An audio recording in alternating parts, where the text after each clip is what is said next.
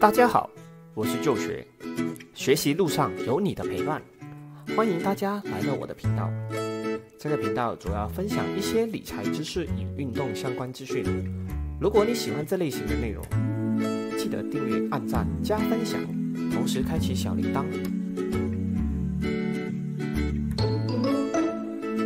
今天我们来聊聊理财与投资的一些误解。去年疫情的来袭，造成很多朋友失业，没失业的生意也受到严重打击，公司都会要求员工减薪，而帮助公司渡过难关。那这些又与理财和投资有什么关系呢？让我们继续往下看。去年因为封城的关系，大部分的人都在家办公，同时政府也银行达成了协议，延迟缴付房贷与车贷六个月。那问题来了。突然不需要还这些贷款的时候，大部分人手上会突然发现多了很多钱，怎么处理呢？又没得旅行或者出门消费，所以造成了去年股市四到八月份的时候，股市不跌反升的现象。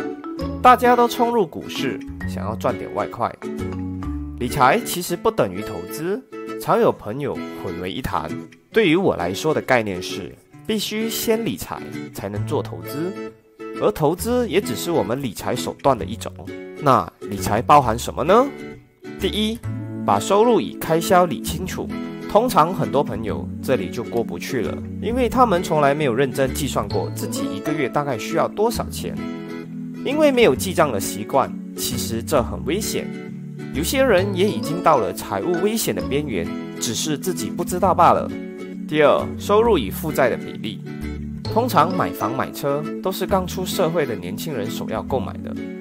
其实每个月的现金流就那么多，而自己如果没有其他收入来源来支撑自己的负债，我们每个月都会发现没有多余的钱提升自己，更别谈投资了。如果你的负债已经超过薪资的六十八千，其实不太理想。如果像去年的疫情再来一次，或者突然失业。你的存款足够你生活多久呢？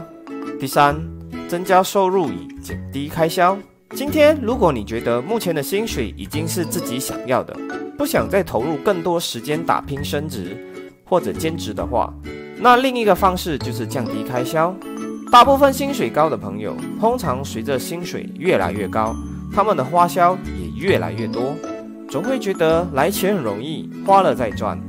不是说不能娱乐消遣。那就像之前所说的，你的开销与收入的比例是多少呢？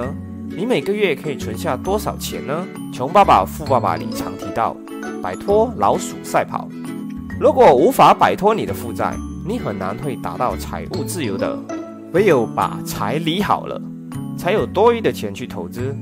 如果是抱着捞一笔外快的心态进入股市，会大大增加自己亏损的风险。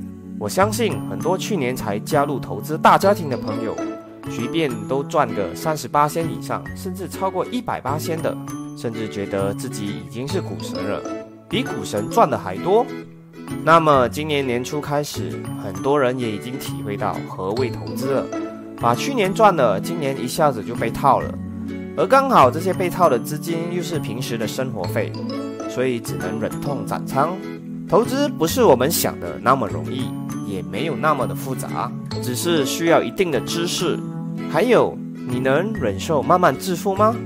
你能忍受不断的重复千篇一律的工作吗？欢迎大家在下方留言你的想法。说了那么多，希望大家能够清楚区分理财不等于投资的分别。这里打个广告，有兴趣后下班赚更多的朋友，欢迎点击下方链接参与线上课程。这期视频就到这里了。喜欢的朋友们，记得订阅、按赞、加分享，同时开启小铃铛。我们下期再见。